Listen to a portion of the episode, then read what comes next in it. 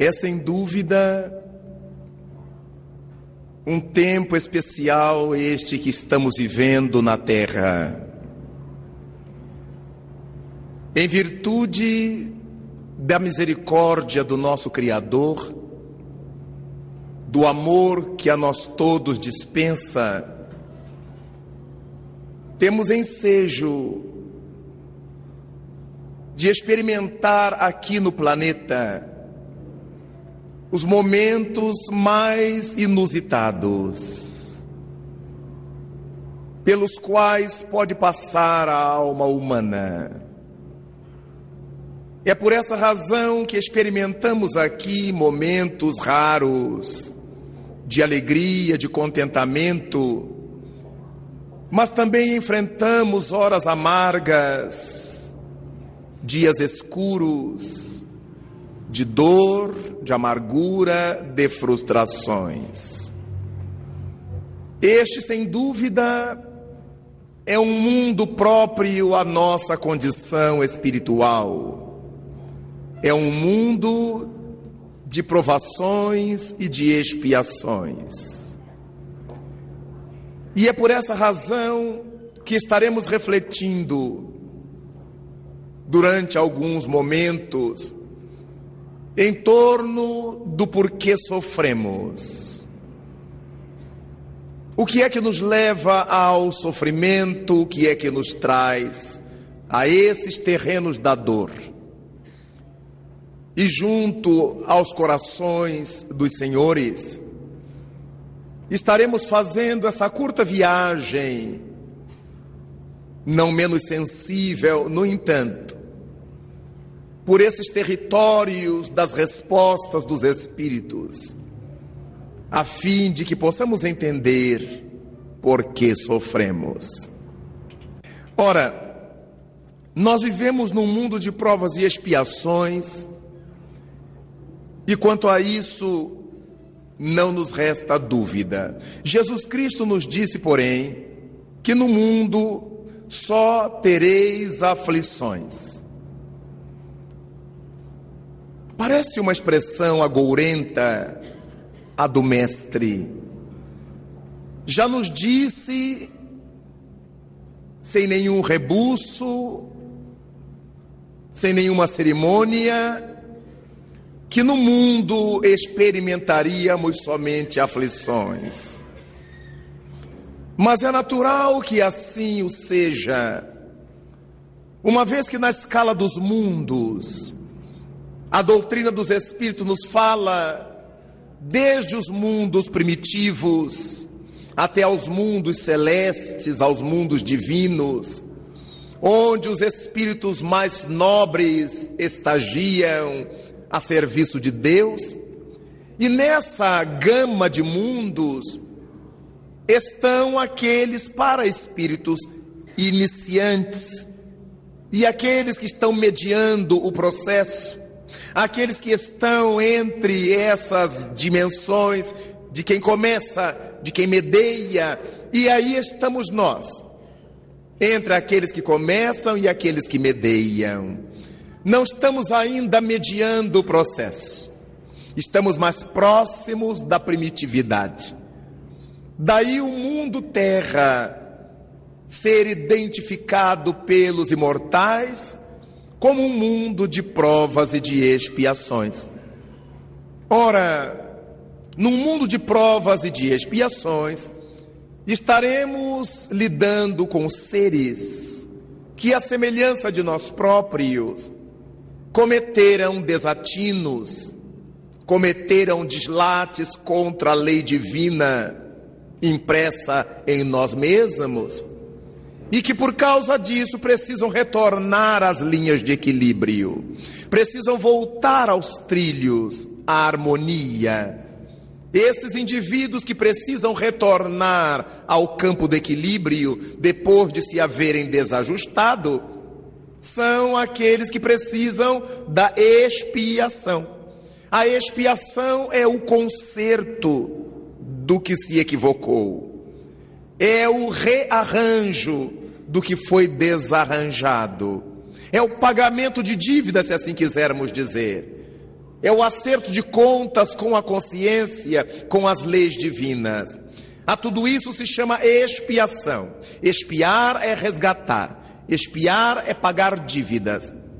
Mas ao mesmo tempo que nós cometemos desatinos que necessitam ser corrigidos, estamos nessa subida, nessa ascensão, necessitados de fazer aprendizados, carentes de conhecer coisas novas ou de repisar conhecimentos ancestrais. Por essa razão, a terra também é um mundo de aprendizes e por isso é um mundo de provas de provações. Sempre que ouvimos falar em provas, associamos a testes, a escolaridade, a necessidade que temos de demonstrar o aprendizado que fizemos em algum contexto. A terra, assim, é um mundo de provas e de expiações, porque reúne aqui espíritos que precisam realizar aprendizados em prol do seu progresso, e nesse mesmo caminho, tendo cometido desaires, precisam apagar esses desaires, precisam resgatar os erros cometidos, as faltas perpetradas. Eis porque dizemos que a terra é um mundo de provas e de expiações. Muito difícil encontrarmos aqui quem esteja somente aprendendo, somente nas provas, sem necessidade de resgate. Muito difícil achar aqui quem apenas tenha que resgatar e nada mais tenha que aprender. Desse modo, verificamos que quando nós estamos espiando, pagando débitos, resgatando dívidas, isto também não deixa de ser uma provação.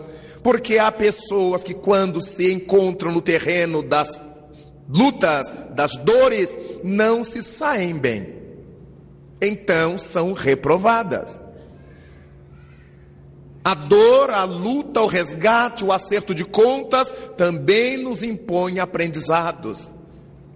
Daí percebermos que muitos de nós poderemos entrar no caminho das expiações e não conseguirmos expiar. Não é o fato de estarmos sofrendo que diz que já resgatamos. O que diz se já resgatamos ou não é o modo como estamos sofrendo. Há criaturas que sofrem revoltadas, biliosas, de mal com Deus, aborrecidas com a vida, e quem passa pelo seu caminho é alvo de seu fígado estragado. Claro está que essas criaturas não conseguirão dar conta do processo expiatório. Quantos estão doentes e contaminam outros para se vingar da sociedade?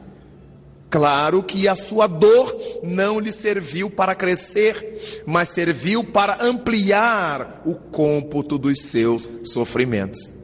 Quantos nós conhecemos assim? Que estão doentes, que estão passando dificuldades de vários níveis, mas ainda assim são agressivos, vingativos, odientos, invejosos da saúde ou do bem-estar alheios. Claro está que essas almas não conseguem bem aproveitar a expiação. Este mundo é um mundo então de aflições porque as aflições decorrem do fato de ignorarmos. Sempre que nós estamos desconhecendo alguma coisa, esse desconhecimento nos causa aflição. Temos aflições porque não sabemos como será o amanhã. Temos aflição porque não sabemos como será o logo mais. Ao sairmos daqui, o que nos sucederá? As pessoas que se aproximam de nós, quem serão? Marginais, delinquentes, assaltantes, amigos, benfeitores, malfeitores, não sabemos. Aqueles que riem para nós estão rindo para nós ou estão sorrindo de nós? estão rindo de alegria, de raiva ou de algum esgar nervoso. Aquelas criaturas que choram à nossa frente estão com dores, estão emocionadas, estão chorando de raiva. Nós não sabemos. E porque ficamos nessa dúvida, isso nos gera a ansiedade das aflições, ou as ansiedades que permitem as aflições, ou as aflições que são geradas pela ansiedade. Se vamos ter um filho, durante os meses da gestação, a nossa angústia, como será? Nascerá bem, nascerá perfeito? Será uma boa criança? Será um homem de bem, uma pessoa de bem? Só peço a Deus que nasça com saúde. Mas será que essa criança precisa nascer com saúde? Será que ela terá que nascer com saúde? Então nós vivemos em conflito, em aflição, diante das dúvidas que temos perante a vida. Serei eu uma boa mãe? Darei conta como um bom pai? Como serei como mãe, como pai? E como será esse filho na relação conosco? Serão amigos que voltam? Serão inimigos que retornam? Como serão os meus filhos? As aflições. E se eles saem e vão à escola e vão ao trabalho, a nossa aflição, como é que estarão? Com que amigos? Com quem brincarão? O que comerão na rua? Estarão a salvo das violências? Estarão expostos a elas? Então, o tempo todo nós vivemos afligidos. Estamos no ponto de ônibus para tomar a condução e a condução não passa no horário em que a gente precisa que ela passe. E olhamos o relógio, o horário do trabalho, o chefe que vai chamar minha atenção, os colegas que me vão olhar atravessado. E quando vem a condução, já estamos afligidos pelo atraso, vem lotado o ônibus, vem lotado o metrô, vem lotado o bonde, vem lotado o trem. Eu vou nesse, eu fico, eu entro. As aflições em todos os sentidos. Eu tenho que ir nesse, mas como é que eu entro? As aflições, o coração dispara, a adrenalina, o tempo todo nós vivemos afligidos. Diante da mesa, Será que eu como? Será que eu não como? Mas isso me engorda, mas isso me ataca o fígado. Mas será que tem gordura? Mas será que tem açúcar? Mas será? O tempo todo nós vivemos assim. Em cada lugar onde vamos, compro ou não compro? Será que eu consigo pagar isso? Será que eu vou ter aumento? Nós vivemos em todos os momentos do mundo as aflições correspondendo ao nosso mundo. Mas nós verificamos que essas aflições passarão a fazer parte do canhenho do nosso cotidiano, do roteiro do nosso cotidiano, da listagem de coisas cotidianas que farão parte de nossa vida. Logo, não há nenhuma pessoa na terra que diga assim: eu sou tranquilo sempre. Eu sou tranquilo em qualquer circunstância. Eu sou tranquilo aconteça o que acontecer, porque não é verdade. Às vezes a carinha está calma, mas o coração está latindo forte. As mãos estão geladas, estão frias. Sentimos aquele frio na barriga, aquele tremor no ventre. Porque são as aflições do mundo.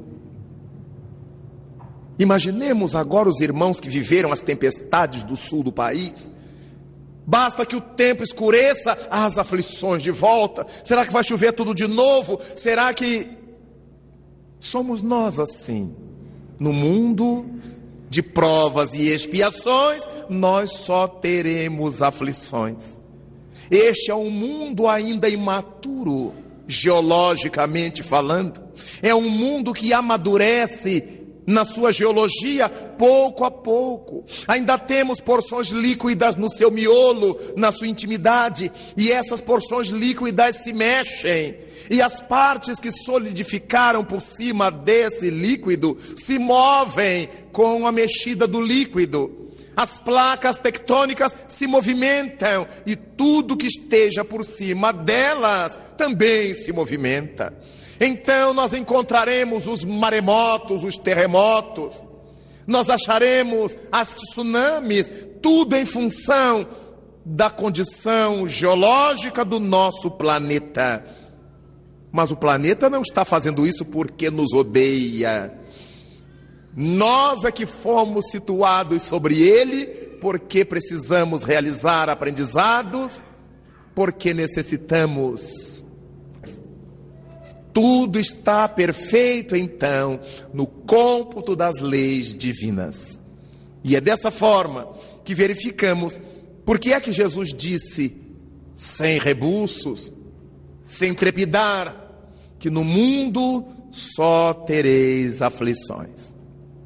Mas quando pensamos nisto, nos lembramos também de que no livro dos Espíritos, Allan Kardec pergunta aos imortais a respeito da felicidade na Terra. É a pergunta que levou o número 920. Pergunta Allan Kardec: se nós poderemos viver na Terra a felicidade completa. A resposta nos parece óbvia depois do que observamos. Não há como vivermos na Terra a felicidade completa. Num mundo de provas e expiações, nada é completo. Todas as coisas que se passam neste planeta estão sob o crivo das provas e das expiações. Tudo. Não, mas eu passei no concurso, mas eu corro riscos. Mesmo concursado, de adoecer e não poder continuar a trabalhar, da firma falir, de eu ser mandado embora. Porque este é um mundo de aflições. Eu não posso viver felicidade completa num mundo onde só se conhecerão aflições. Nós nos casamos, formamos família, as vicissitudes naturais da vida, mas ninguém pode garantir se não vai enviuvar dali a pouco, se um dos cônjuges não vai adoecer e teremos que cuidar dele a vida inteira. Mesmo nos amando, mas a expiação cobrindo a nossa trajetória de cardos, de espinhos. Os nossos filhos nascerão todos saudáveis. Vejamos a felicidade de ter filhos ameaçada sempre, abalada sempre, porque às vezes temos filhos que nos nascem portadores de deficiências, deficiências físicas, deficiências mentais. Criaturas que nascem fisicamente perfeitas, mentalmente sãs, mas que escolhem, na medida em que vão crescendo, o caminho da criminalidade, da viciação. Então a vida dos pais, a vida da família está sempre aos sobressaltos, porque tudo que ocorre neste planeta está sob o crivo das provações e das expiações. Então, neste mundo, nós não poderemos conhecer uma felicidade que seja completa, uma felicidade que seja total. Nada obstante, respondem os espíritos a Allan Kardec na sua pergunta 920. Poderemos ser na terra tão felizes quanto a terra permite que o sejamos. No meio de todas essas aflições, nós amamos, nós somos amados, nós nos casamos, temos filhos, filhos saudáveis, filhos estudantes, estudiosos, aplicados. Nós temos amigos, temos uma casa para morar, temos um emprego. Então, no meio das vicissitudes planetárias, das lutas que todos temos que enfrentar no planeta, há momentos deliciosos a vivermos aqui. Há horas formosas que nos encontram aqui. Desse modo, nós precisamos aprender a curtir a felicidade que este mundo de provas e expiações nos permite. Quando nós olhamos os mares da terra, como são lindos, as florestas deste mundo, as flores deste mundo. Quando olhamos o céu azul de onde estamos, o céu estrelado, enluarado, a chuva A semente que brota é misericórdia de Deus, é bênção de Deus para nós. Então nós aprenderemos a ser felizes, porque chove, alguém será feliz plantando, colhendo, vendendo, criando a família, enriquecendo com o produto que sai da terra. Vejamos, a semente não foi a gente que inventou, a chuva não foi a gente que inventou, a terra não foi a gente que inventou. Então tudo isso é dádiva de Deus que conta com a nossa boa vontade de colocar a semente na terra pelo menos. E quando faltar a chuva, a oportunidade de regá-la. Deus nos deu todas as coisas, mas espera que a gente se mexa para colocar essas coisas onde essas coisas precisam ser colocadas. Então eu serei feliz como a terra permite que eu seja, plantando coisas, plantando flores, vendendo flores, ou plantando para enfeitar minha casa ou meu próprio jardim. Mas como é bonito ver que no mesmo talho de terra, com o mesmo adubo, que recebe a mesma água e o mesmo sol, nós encontramos flores de todos os feitios, olores, cores. De onde é que elas tiram? Da mesma terra, do mesmo ninho, todas essas possibilidades. E aí ouvimos falar em carga genética, em bagagem genética, em código genético das plantas, dos animais, dos seres humanos. E aí pensamos, por que elementos penetram em nossa vida? Um conjunto enorme de sofrimentos. Vamos avançar. Porque sofrem os humanos. O primeiro item então nos dirá: os seres humanos sofremos por causa do nosso autodesconhecimento. Não sabemos propriamente quem sou, de onde vim, o que me cabe fazer aqui no mundo e para onde eu irei depois da morte. Olha as perguntas, a ignorância relativamente a elas. É essa ignorância que nos permite soframos. Por que sofrem os humanos? A princípio, porque se desconhecem. Na medida em que nos vamos conhecendo, sabemos das coisas que nos fazem mal, conhecemos as coisas que nos fazem bem, tudo dentro da relatividade que já vimos do mundo de provas e expiações. Como falamos, as pessoas diante da mesa se perguntam: posso comer isto? Será que isso vai me fazer mal? Não, isto eu não posso comer. Depois das seis da tarde não posso mais. Antes das seis da manhã ainda não. Então, na medida em que vamos conhecendo o nosso organismo, sabemos o que comer, que hora comer, a quantidade a comer. Mas quando nos conhecemos moralmente, sabemos com que tipo de pessoas a gente tem facilidade de lidar, com que tipo de pessoas temos dificuldades em lidar. Qual é o tipo de pessoa que nos traz felicidade? Qual é o tipo de pessoa que nos traz insegurança, irritabilidade? E vamos evitando uns, procurando outros, nos aproximando de uns, nos afastando de outros. O conhecimento de nós mesmos, invariavelmente, nos vai conduzindo a selecionar o estilo de vida que a gente quer ter. Não se trata de fugir dos outros. Se trata de administrar bem as nossas potencialidades. Se eu sei que eu não tolero música batistaca, sons de barulho, não posso ir às discotecas. Eu não posso ir à discoteca e ficar pedindo ao DJ que tire essa música. Porque ele vai dizer, mas ninguém lhe chamou aqui. Existem concertos clássicos na cidade. Existe música pop na cidade. Por que, que o senhor veio aqui? Por que, que você veio aqui?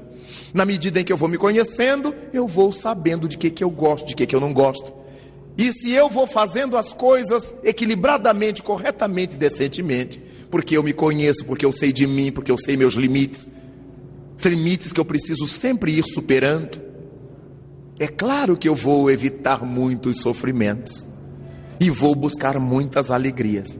É natural que neste mundo de lutas, de ansiedades, de inseguranças, de aflições, eu vou evitar de ter muitas aflições. Vou trabalhar dentro do conhecimento que eu tenho de mim e das minhas capacidades. Logo, um, uma das razões fundamentais, o porquê básico de nós sofrermos, está no alto desconhecimento. Nós costumamos viver cada dia como todo mundo vive. Todo mundo levanta de manhã, toma café da manhã e vai trabalhar. Nem todo mundo. Outros chegam para o almoço ao meio-dia, almoçam. Alguns fazem a cesta, outros não. Voltam para trabalhar. Vêm para casa, reproduzem, têm filhos. Vêm televisão, leem jornal, ouvem música. Fala um pouquinho do futebol, fala um pouquinho da política, fala um pouquinho da vida alheia, porque senão ninguém consegue ser feliz. Né? Então, nós vamos vivendo como todo mundo vive. Como disse o poeta popular, vida de gado, povo marcado, povo feliz. A nossa felicidade vai ficando restrita a essa vida de gado que temos tangidos para lá, tangidos para cá, e dormimos e acordamos e temos preocupação da cor que vai ficar o nosso cabelo, porque os outros vão gostar da cor. Não é para que a gente seja feliz por dentro, é porque os outros vão gostar da cor. E então o comércio descobriu isso e lança aquilo que está na moda. A gente não usa o que gosta, a gente usa o que está na moda. Às vezes são as modas esdrúxulas horrorosas mas está na moda. Fiquei pensando ainda ontem nos pobres produtores de pentes do passado, todos morreram de fome, faliram. Que ninguém se penteia mais. No tempo em que eu era menino, eu escutava as mães dos meus colegas, porque esse problema eu não tinha, dizendo para ele: pinte esse cabelo, menino. E quando o menino não sabia pentear, a mãe ia pentear o cabelo dele. Hoje ela diz: despintir esse cabelo, está muito ridículo. É o contrário. Aí passa o gel, quanto mais espinhado ficar, mais na moda, ainda que ridículo. Tem uns que parecem anormais, parece que puseram o dedo na tomada elétrica. Mas está na moda. Aí a gente não olha se está ridículo ou não, está na moda. Todo mundo está doido assim que é que é o bicho humano? Às vezes vejo moças lindas, lindas, lindas. Mas elas cortaram o cabelo assim, atravessaram, gelaram para cá, gelaram para lá. Elas parecem ovnis. Aí põe um batom preto, esmalte preto. Não é porque eu sou dark, eu sou. Não é nada. Você é luz, menina. Você é filho de Deus mas é a moda. E aí nos fechamos em grupos, em colônias, em tribos. E a minha tribo tem que ter piercing no nariz. Aí todo mundo põe piercing no nariz, vida de gado. Não, eu tenho que ter piercing no, no supercílio. Aí todo mundo põe no supercílio e fica todo mundo igual. Não, porque eu tenho que ter uma tatuagem aqui tribal, eu tenho que ter outra aqui tribal. E aí voltamos à tribo. Meu Deus, que mundo! Que tipo de espíritos temos sido nós? Aí nós vamos voltando à retaguarda, vamos buscando os valores que já deviam ter ficado para trás. Quando Allan Kardec pergunta no livro dos Espíritos sobre o estado de natureza, esse estado primitivo de andar nu, de fazer como os primitivos, na pergunta 777 do livro dos Espíritos, eles respondem que o estado de natureza marcha para e passo com a barbaria, com o passado da criatura humana. Na medida em que nós vamos evoluindo, vamos saindo desse estado de natureza. A própria Bíblia configurou isso no momento em que, após o simbolismo de ter comido o fruto da árvore que dava o conhecimento do bem e do mal, Adão e Eva se descobriram, viram que estavam nus. Vejamos o nascimento da razão que a gente acha que foi o pecado deles. Não, foi o momento evolutivo deles. A partir do momento em que eles se deram conta de si, é a eclosão da razão. É o momento em que o princípio espiritual deixa de ser irracional, junta ao pensamento, desenvolve a continuidade do pensamento e se torna um ser racional. A gente lê a Bíblia às avessas. Quando o Senhor diz que Adão e Eva terão que trabalhar, já tinham condição para isso, nós vemos o trabalho como um castigo, foi uma praga de Deus. Trabalho é uma praga de Deus. Não é porque Jesus diz que meu pai trabalha sempre, e eu trabalho também, logo o trabalho é lei divina, não é praga de Deus. Nós fazemos as leituras todas atravessadas, porque não sabemos ler, não sabemos entender o símbolo que está por trás das letras.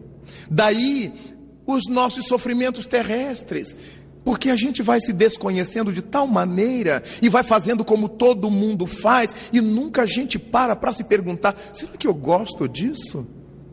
É isso mesmo que eu quero fazer? É essa roupa que eu quero pôr? É essa pintura que eu quero fazer em mim? É esse piercing? É essa tatu que eu quero usar? A gente não se pergunta. Depois que fez e que se deu conta de que está ridículo, aí começa a botar roupa para cobrir, né, para manga para cobrir. Um dia eu passava em minha cidade, próximo à universidade, e vi chegar uma aluna. Estava na moda um tipo de vestido, eu nem sei se aquilo era vestido. Era uma tripa aberta em cima e embaixo, que a mulher entrava nela. Aí puxava aqui para cima, puxava um pouco para baixo e parecia que estava num vestido. A pobre coitada parecia uma lagarta na pedra quente.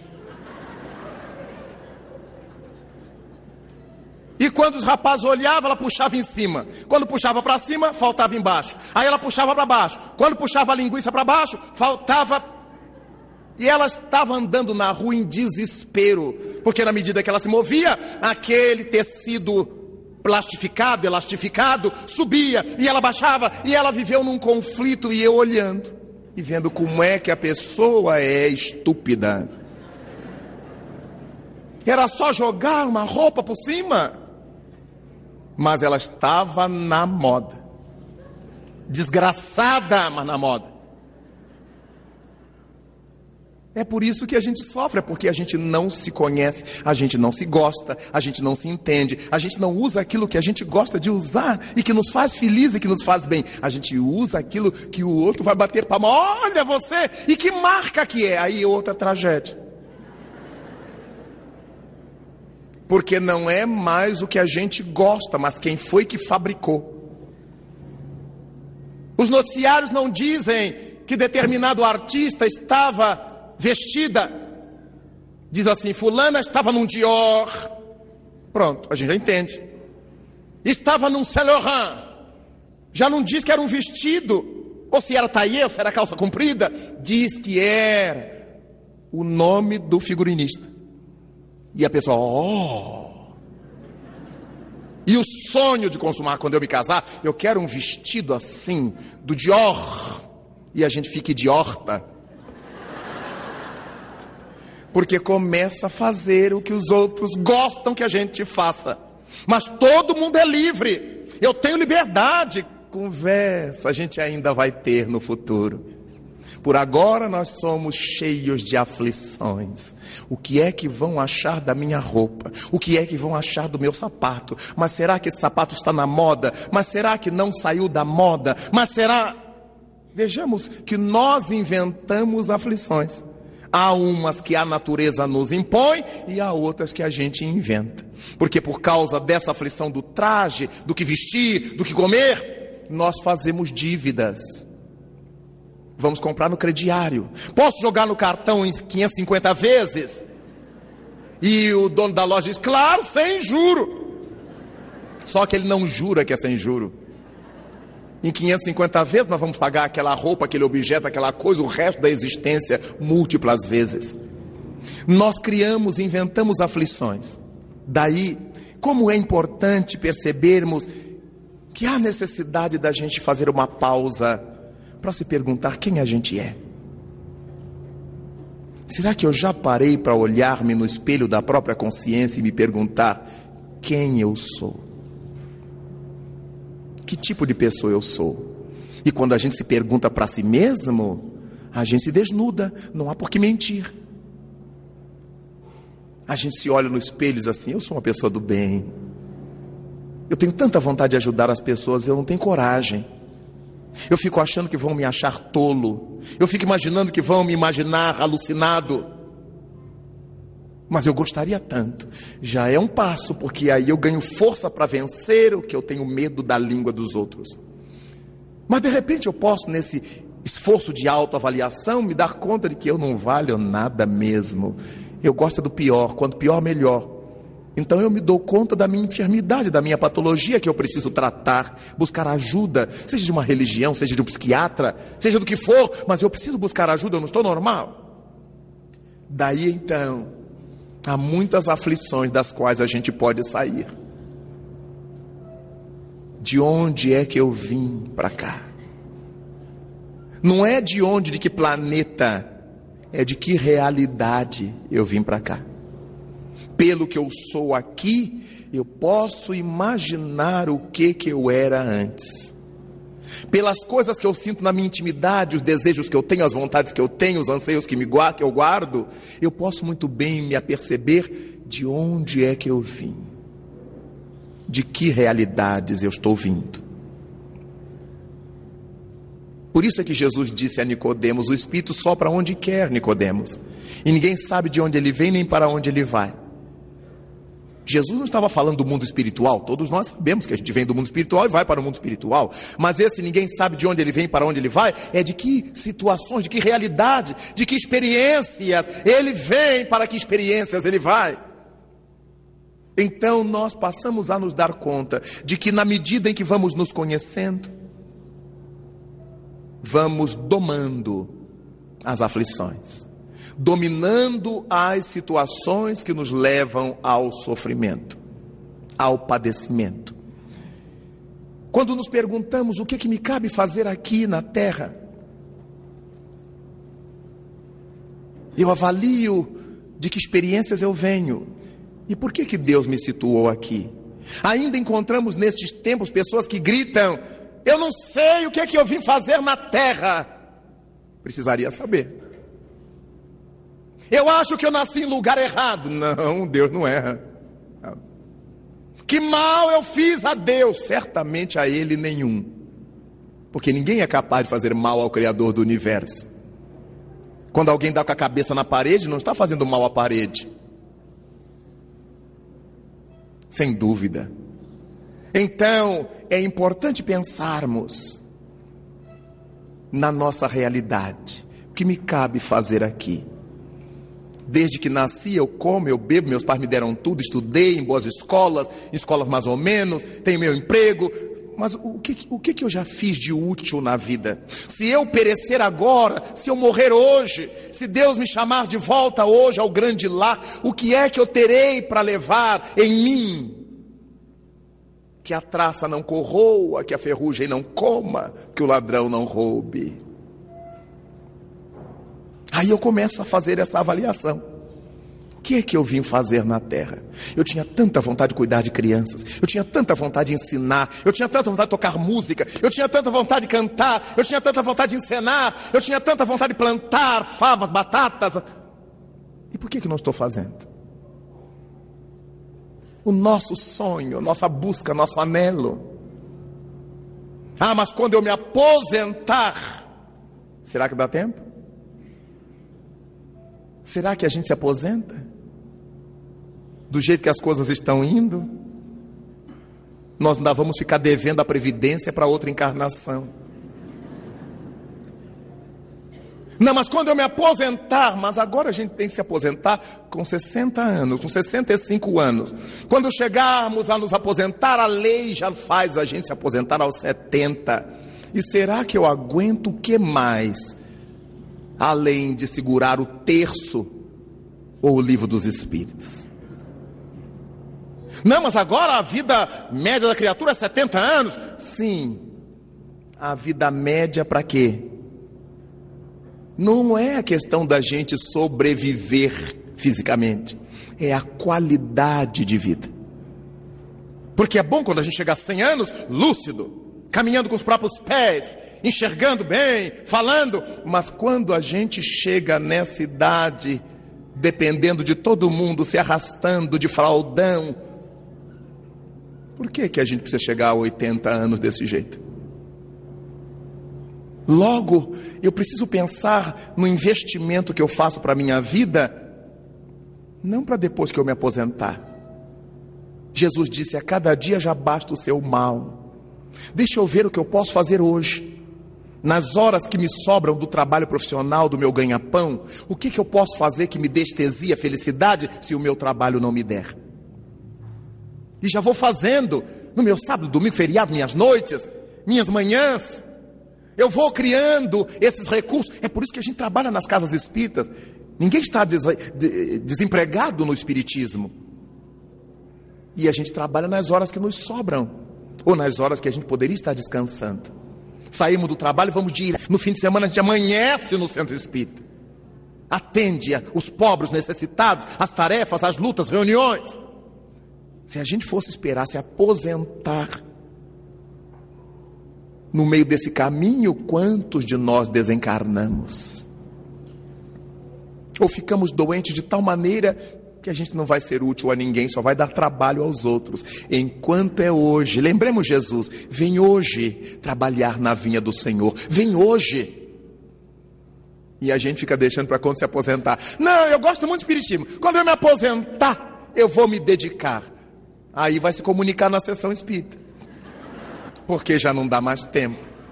O infarto pegou antes, o câncer surgiu na frente e nem nos deixou aposentar. Nós temos que ter essa visão madura da vida. Não é agourenta, é lúcida. Porque na terra só tereis aflições. Avancemos para verificarmos por que sofrem os humanos. Naturalmente, os humanos sofremos por efeito da ignorância. Falamos há pouco que o autodesconhecimento é um fator. Ora, a ignorância inclui em si a ignorância quanto a nós mesmos. O autodesconhecimento faz parte da ignorância, é um dos efeitos da ignorância.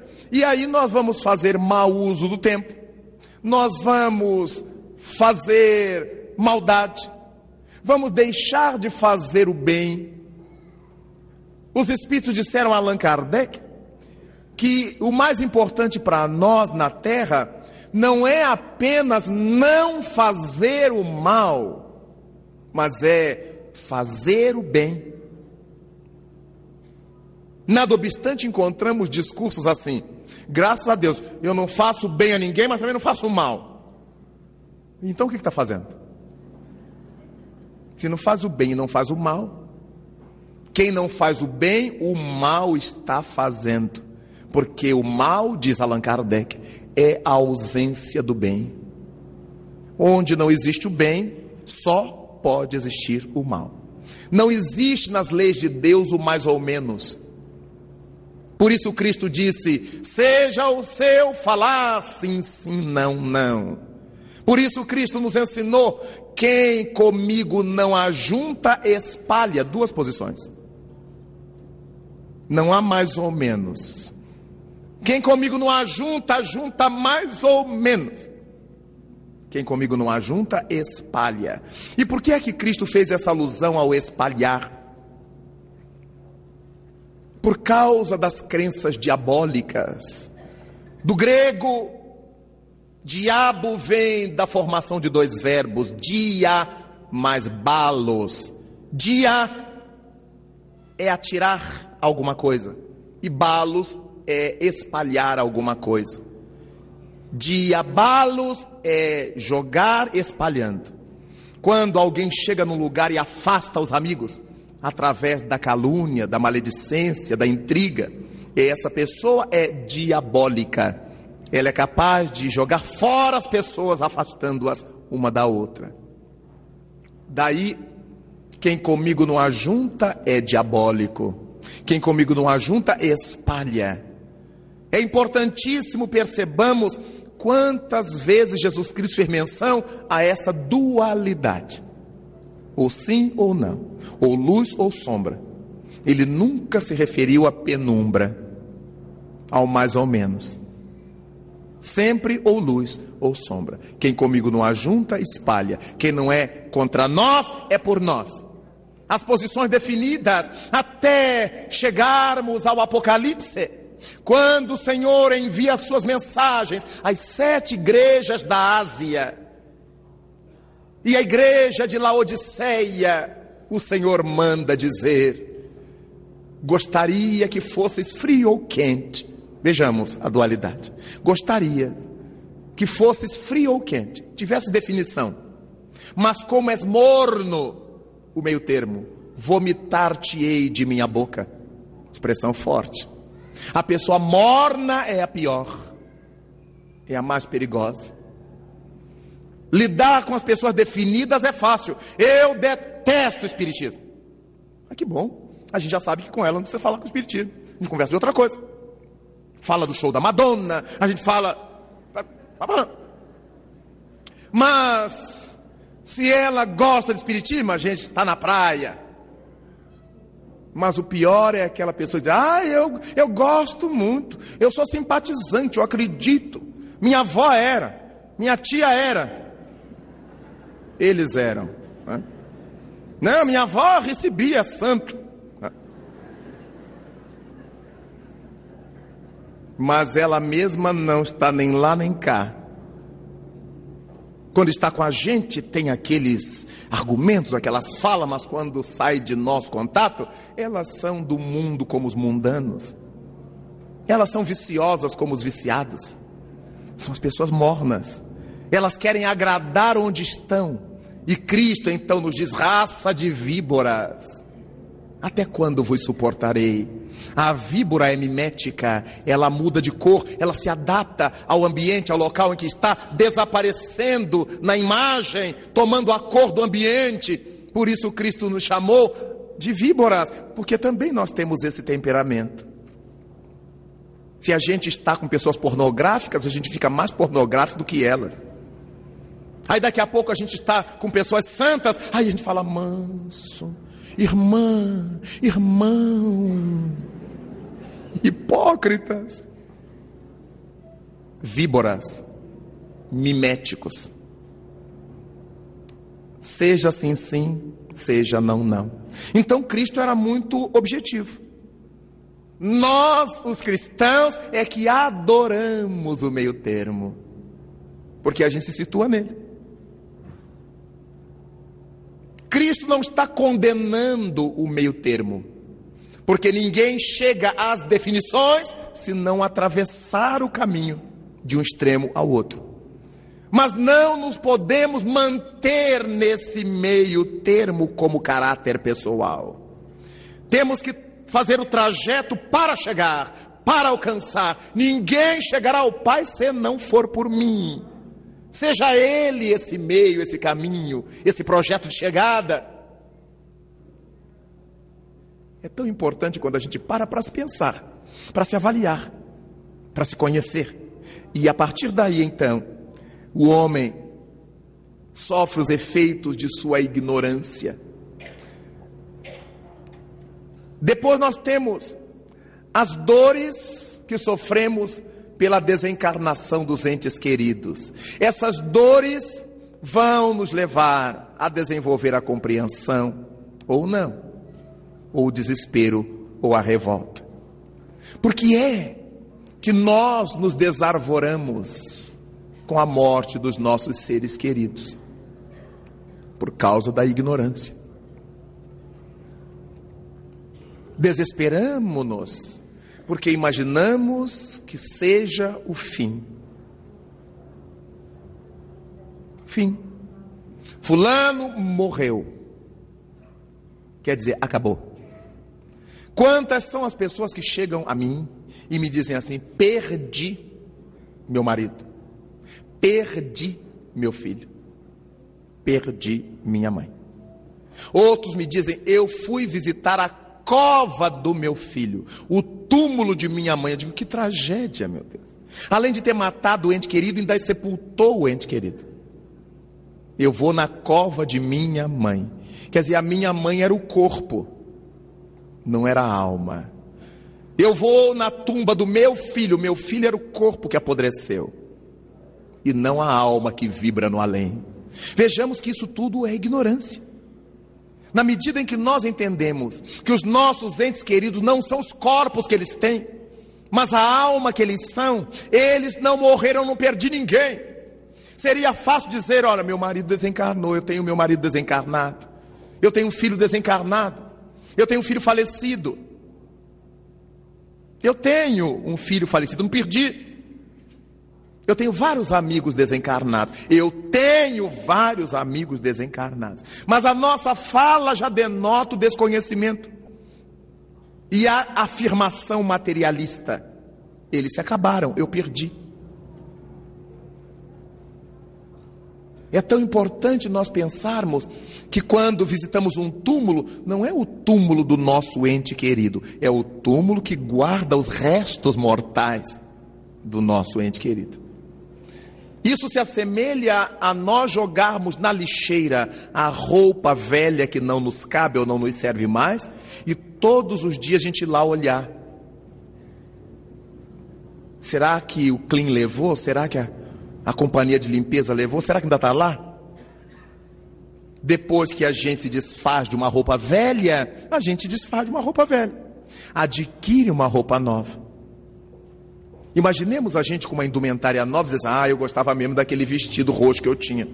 Eu gostava mesmo daquela calça de botada que eu tinha. Depois que adquire a roupa nova, a gente nem lembra mais da roupa velha.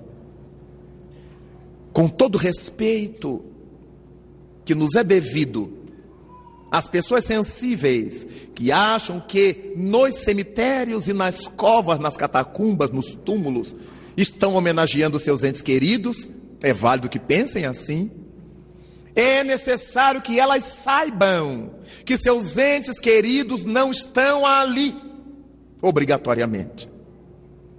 Que naqueles fossos ou naquelas gavetas não estão seus entes queridos. A cova da minha mãe, uma conversa. A nossa genitora, o nosso ente querido não estão ali, inumados na medida em que eu vou entendendo isto, eu não escapo de sofrer a dor da saudade. Eu não escapo de me emocionar, de me sensibilizar, de chorar. Mas a cabeça é outra. A cabeça funciona de modo diferente. Ainda ontem, estando eu aqui na cidade, Recebi um telefonema de manhã. Logo despertei. Era um dos meus confrades da nossa casa espírita, que me dizia assim, com a maior tranquilidade do mundo: Raul, ora por mim, por minha família, que meu filho desencarnou nessa madrugada, nesse tom. E eu disse: como? Um desastre na ponte Rio-Niterói. a doutrina espírita formosa. A tranquilidade de ligar para os amigos, pedir que ore. Ele não deixou de chorar, ele não deixou de sofrer. Ninguém fica feliz e comemora a desencarnação de um ser querido. Os povos que comemoram não comemoram a morte, homenageiam a vida. Para eles, aquele indivíduo entrou na vida, é essa a homenagem como nós deveríamos fazer com a nossa sensibilidade, com a nossa cultura ocidentais. Não fazemos festa porque alguém desencarnou, porque faz parte da nossa cultura cristã. Mas não precisamos entrar na linha do desespero nem da revolta. Por que é que Deus fez isso comigo? Não foi Deus que fez isso comigo, isso é da lei. Nós estamos no planeta Terra de provas e expiações. Todo mundo que um dia chegou aqui sairá daqui em termos físicos. Tudo que um dia nasceu na Terra, um dia na Terra morrerá. Faz parte das leis que regulam o planeta. Não só os meus entes queridos vão morrer, como eu também. Não só meus antepassados desencarnaram, como eu desencarnarei, e os meus pósteros também desencarnarão. Então, uma coisa é sofrer a saudade, outra coisa é entrar na linha da revolta, do desespero, da rebelião contra Deus, como se isso pudesse resolver uma coisa que é lei de Deus. E os nossos parentes são, em verdade, filhos de Deus como nós. Quem manda sobre eles e sobre nós é Deus. Não somos nós que diremos quando é que eles têm que ficar, quando é que eles têm que sair do corpo. Outras pessoas me dizem assim: ah, eu tenho tanto pedido a Deus que leve Fulano. Ué, mas por que eu estou pedindo a Deus que leve Fulano? Deus sabe, o filho é dele. Trabalho. Não, eu peço que é para ele descansar. Não é para ele, é para a gente descansar. Porque o doente está sedado. Às vezes está em coma induzido. E a gente vai se escondendo assim. Não tem pedido a Deus para levar. Nós, quando oramos a Deus, não temos que dizer o que Deus tem que fazer. Porque nós aprendemos no Espiritismo que Deus é a inteligência suprema do universo. Ponto. Eu não tenho que dizer para Deus: leve minha avó, mate meu tio. Que isto? Eu tenho impulso assassino e quero pôr a culpa em Deus.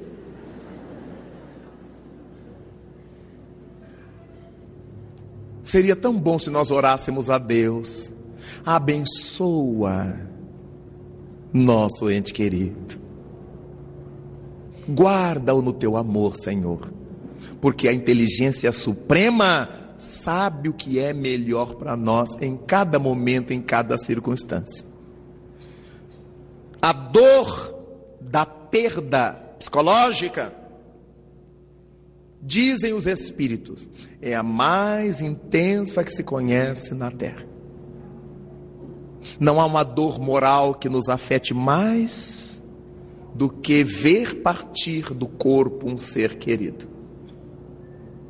E isso não tem nada a ver com o nosso entendimento, com o nosso conhecimento de causa. Quanto mais a gente conhece, mais o sofrimento é real, é profundo. Porque nós sabemos quem foi aquela criatura, e porque conhecemos as leis que regem a vida no além, sabemos se ela estará bem ou não depois da morte. Era nosso ente querido, nós o amávamos, respeitávamos, mas sabíamos que ele era salafrário. Terá que devolver isto à vida. Sabemos que era vicioso e terá que se acertar com a vida. Sabemos que mentia nos seus negócios para oferir maiores lucros. A lei divina é assim, dura lex, sed lex. A lei é dura, mas é a lei. Para que ela não incida sobre mim, basta que eu não a afronte. Quanto mais a gente conhece, então, o nosso sofrimento é mais fino, mais profundo. Porque para o povão que ignora tudo, está no céu com Deus. Morreu na terra, está no céu com Deus. Para as pessoas que procuram centros espiritualistas de má qualidade, todo mundo que desencarna já está no nosso lar. Isso é uma mentira. É uma inverdade. Muitas vezes a criatura que desencarnou não consegue sair do circuito da sua família, que o chama, que a puxa pelo pensamento, e o espírito não consegue sair dali. E como ele está perturbado ainda pela desencarnação, ele vai causando perturbação ao ambiente, porque a família não se desgruda dele, não se despega dele e vai ao centro espírita e quer notícia.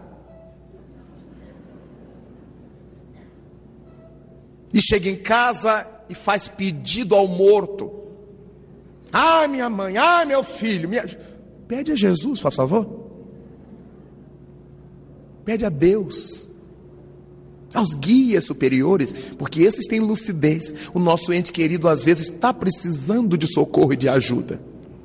E a gente da terra puxando por eles, puxando por eles, obsidiando os desencarnados por ignorância. São consequências da ignorância. Às vezes encontro familiares que estão em desespero chorando por seus mortos há anos. Mães que choram seus filhos, choram desesperadamente. Não é ter saudade, não, choram. Há anos.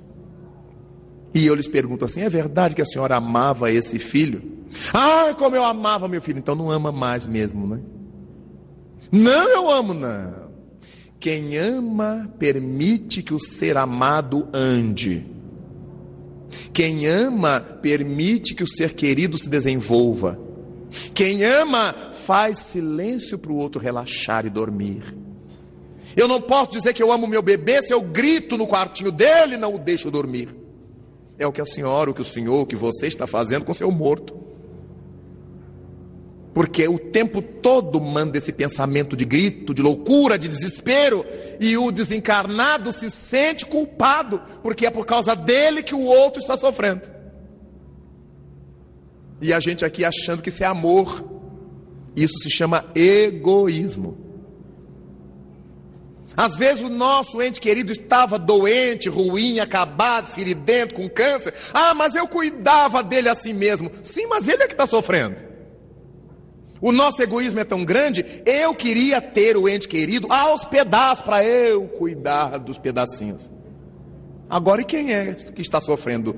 O que, que pensa disso? Fruto da ignorância. Nós não sabemos o que estamos querendo de Deus. Porque se a gente não se conhece, não sabe das próprias necessidades.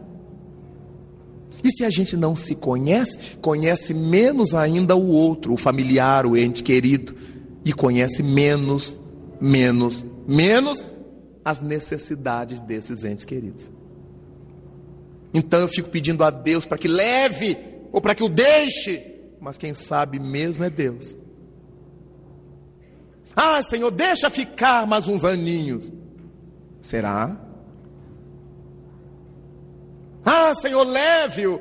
Imaginemos se Deus, o Criador do universo, fosse tangido pelas vontades dos seus filhos num mundículo como o nosso, de provas e expiações. A gente nem se conhece, nem se sabe, e já quer determinar o que Deus tem que fazer.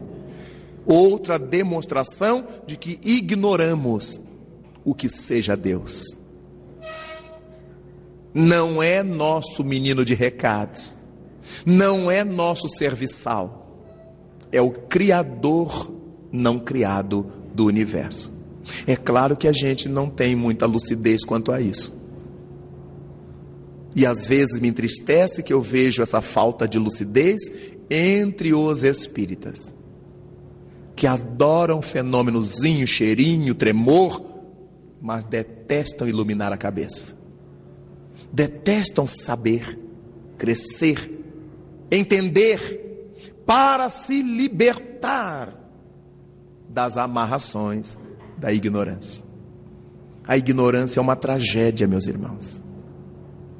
Aquilo que a gente desconhece se pauta contra nós. E o velho Chico Xavier falava de uma expiação de cobrança imediata. Allan Kardec se reporta em A Gênese em expiação pela ignorância. Toda pessoa ignorante em qualquer campo, ela sofre em função disto. Imaginemos se eu não sei ler a placa do ônibus para onde eu tenho que ir, eu tenho que identificá-lo pela cor. Mas se a empresa resolver mudar de cor naquele dia, eu estou frito. É a expiação da ignorância. Alguém que sobe no edifício, senta-se à janela para limpar o vidro, sem nenhuma proteção, e despenca lá de cima e se acaba. Expiação de cobrança imediata, por causa da ignorância. O que que custava a pessoa se proteger? O que custava pedir ao dono da casa? O dono da casa lhe dá o material para que ele ficasse presinho, a janela, a escada, ou o que fosse. Não, comigo eu, eu, tenho, eu já tenho experiência. Não, eu já sei o que eu estou fazendo. Até o dia de se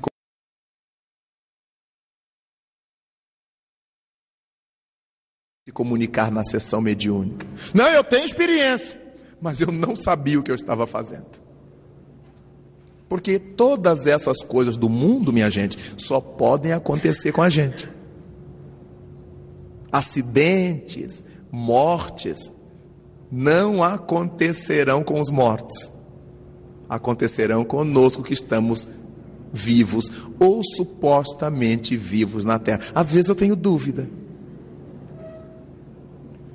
Quantas vezes eu faço ensaio de atravessar a parede eu não consigo? Dou cada esbalrão na parede. Quantas vezes eu faço menção de falar com meus amigos do Paraná sem usar telefone e internet e eles não me captam? E eu vou me dando conta de que eu não estou tão vivo quanto eu supunha estar. No entanto, os amigos espirituais que me cercam vão para todo lado sem pagar a TAN, nem a GOL, nem coisa nenhuma. Eles atravessam as paredes, por mais que eu me tranque no quarto, eles atravessam, quando eu os vejo, estão na minha frente. E eu pergunto notícia de fulano de Beltrano, eles me dão na hora, sem nenhuma internet e sem acionar o celular e eu digo que eles estão mortos, alguma coisa está errada. Como disse Caetano, alguma coisa está fora de ordem. É a nossa leitura disso tudo, porque eles é que são os vivos, os sempre vivos, os mortos somos nós. Que não conseguimos caminhar um quilômetro sem parar para tomar um cafezinho, beber água e ir ao banheiro. Os limites que a gente tem. Os limites que possuímos. Nós dizemos que somos os vivos e que os espíritos são almas do outro mundo.